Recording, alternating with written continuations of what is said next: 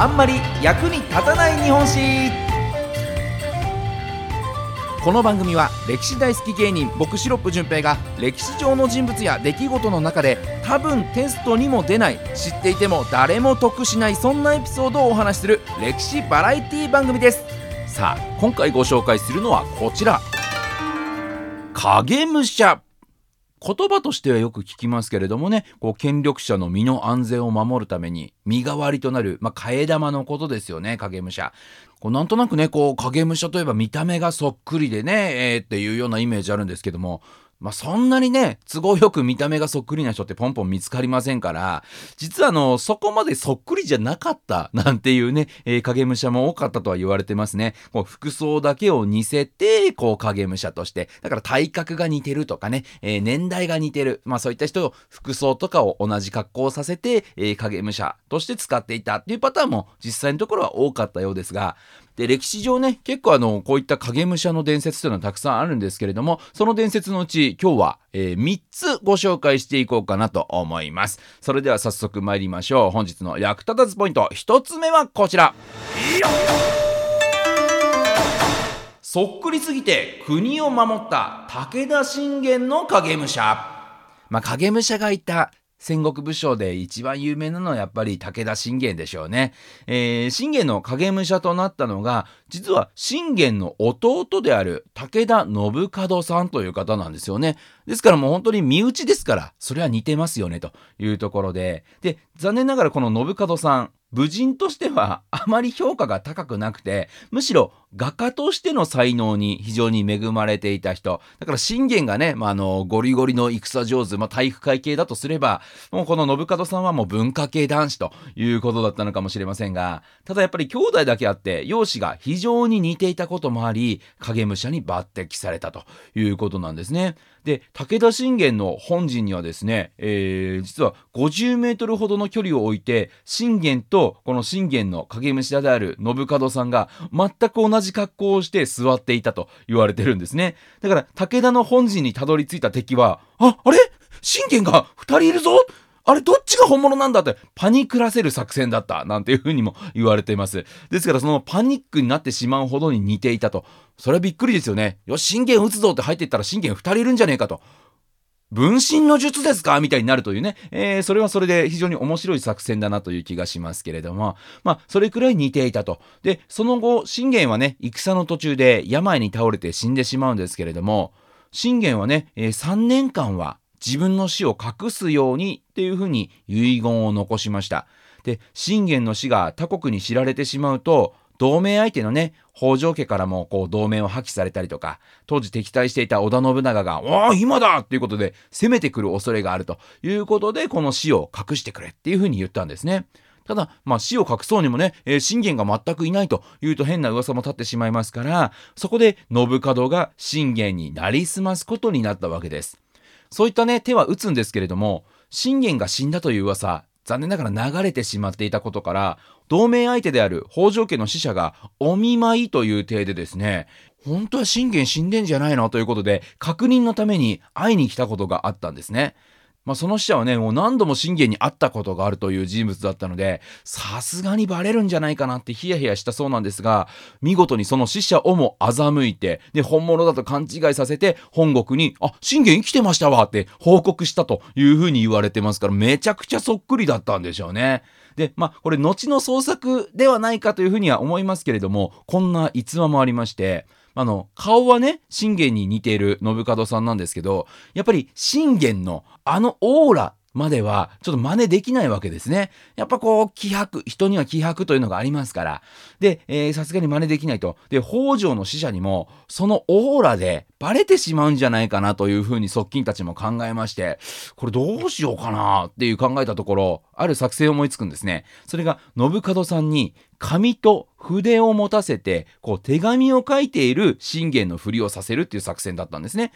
まあ、北条の使者が会いに来るんですけども、あくまで信玄はね、忙しくこう、手紙を書いてるので、まあ、そのついでにちょろっとあったよ、みたいな、そんな感じのシチュエーションを作り上げてですね、で、それで合わせたところ、もう北条の使者、まんまと騙されたということなんですね。実はこれね、信門さん、手紙を書いているふりをしていただけでして、実際には手紙ではなく、大好きな絵を描いていたそうなんですね。なので、あの、普通にしてると全然オーラが出ない信門さんなんですが、もう画家ですから、ね、絵大好きですから、画家として真剣に絵を描いている時の信門さんは、本物の信玄と見間違えるほどのオーラが出ていた。すごいですね。さすが芸術家。ね、芸術と向き合ってる時だけは、ものすごいオーラが出ると。で、そのオーラのおかげで武田家は難を逃れることができた。なんていう風な説もあったりするんですよね。まさにそっくりすぎて国を守ることができたのはこの武田信玄の影武者、信門さんのおかげだったんじゃないでしょうか。じゃあ続いて参りましょう。続いての役立たずポイントはこちら。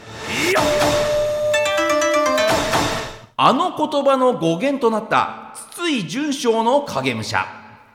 これも結構知られたお話ではありますけれども、戦国時代の奈良県の戦国武将、筒井淳章さん。ね、えー、以前もね、ご紹介した戦国のボンバーマンこと松永久秀とかね、三好三人衆などとこう争っていた筒井家だったんですが、主である淳章さん、病気になってしまいまして、で、わずか2歳の息子、淳慶を残して死ななければならなくなったんですね。で、まだね、戦国の時代ですから、たった2歳の子供が家を継いだということが、こう、周りにバレると、おー、あそこのガキまだ何もできねえから今チャンスだなということで、他国に攻め滅ぼされてしまう恐れがあるわけです。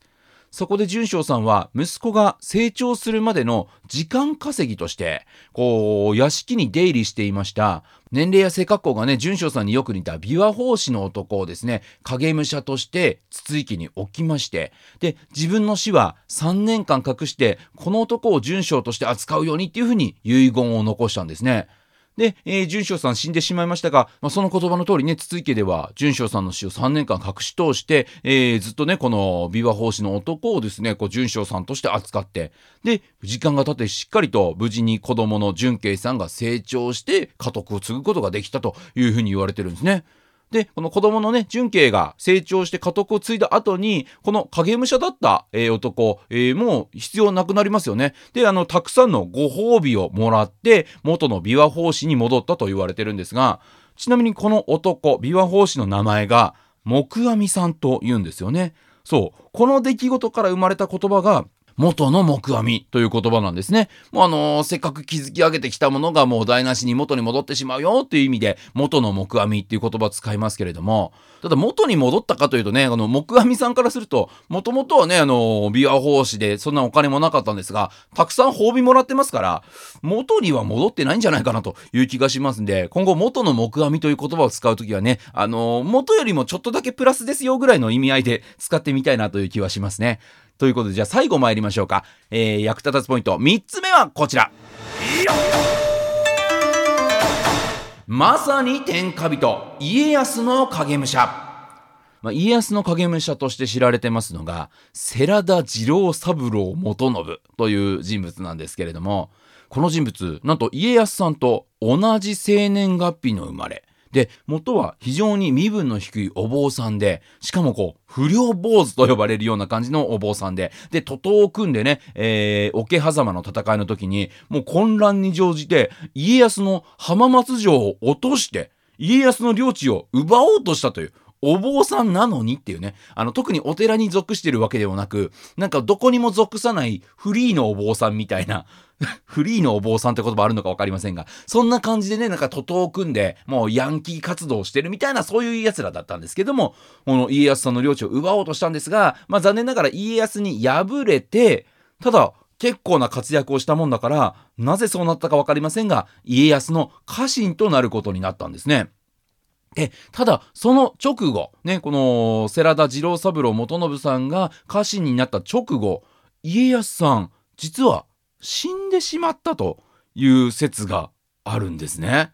で、家康さんが死んでしまって、家康さんの息子である信康さんが成長するまでのつなぎとして、年齢も同じだった世良田次郎三郎元信さんが、家康の替え玉として抜擢されたという風な説がありまして、まあ、史実の上では、この家康の息子、信康と、こう、家康の奥さん、えー、築山殿はね、武田と裏で繋がっていたっていう風な疑いをかけられて、家康に殺されたっていう、まあ、史実があるんですけれども、それも、世良田次郎三郎元信が自分の立場を守るためにやったと考えると、これ、辻褄が合うんですよね。だって信康が成長するまでのつなぎとしてこの次郎三郎元信はいるわけです。ねこいつ成長したら俺はこの家追われちゃうんだなって思ったらこいつ殺せばずっと俺の天下じゃないっていうことになるわけですよね。で信康と築山殿を殺してですねその後世良田次郎三郎元信家康としてそのまま生き続けてなんと天下を自分のものにしてしまったと。だから260年間守られたという徳川家の地これってそもそもスタートの段階で、実は全くの赤の他人、セラダの血だったのかもしれないよっていう話なんですよね。まあ、この説はさすがに専門家の間では、もう信憑性のない説っていうふうには言われてますから、まあ、これはもう都市伝説に近いような、えー、ものですけれども、ただ家康さんにはね、影武者説、他にもたくさんありまして、関ヶ原の戦いとか、大阪の陣で命を落として、影武者がその後家康になり変わって生きたっていう説、すごいあるんですよね。その説が仮に全部本当だったとしたらね、最初何年間か本物の家康が活動して、その後しばらくね、世良田次郎三郎元信が活動して、ただ、関ヶ原の戦いで死んじゃって、また違う影武者がしばらく生きて、で、その違う影武者もまた大阪の陣で死んじゃって、また違う影武者がみたいな、だから家康なんか4、5人いたんじゃないかみたいなね、えー、そんな話になってしまいますから、とっても面白いなとは思いますね。ただこれもね、信憑性ないよって言われてるものが多いですけれども、まあ一つのね、影武者説で言うと、こう、夏目広次という人物、まあ家康のね、影武者になったという人物がいるんですが、実はこの人、夏目広次さんって、夏目漱石さんのご先祖なんだよっていうね、そういった人が、えー、家康さんの影武者をやったなんていう説もありますから、だからまあ実在しないとね、漱石さん生まれてないですから、まあそういった本当に実在した人物が影武者をやっていたということもあるのかもしれません。まあただ、いろんなね、とんでもない説たくさんありますが、実はそれが本当だったというふうに証明されるようなね大発見がもしかしたら今後なされるかもしれないと。だからそうなったら歴史が本当に変わってしまうという日が来るのかもしれないなと。そんな日が歴史ファンとして非常に楽しみだななんていうふうに思う話題でした。今日は影武者お話しさせていただきました。また来週お耳にかかりましょう。さよなら。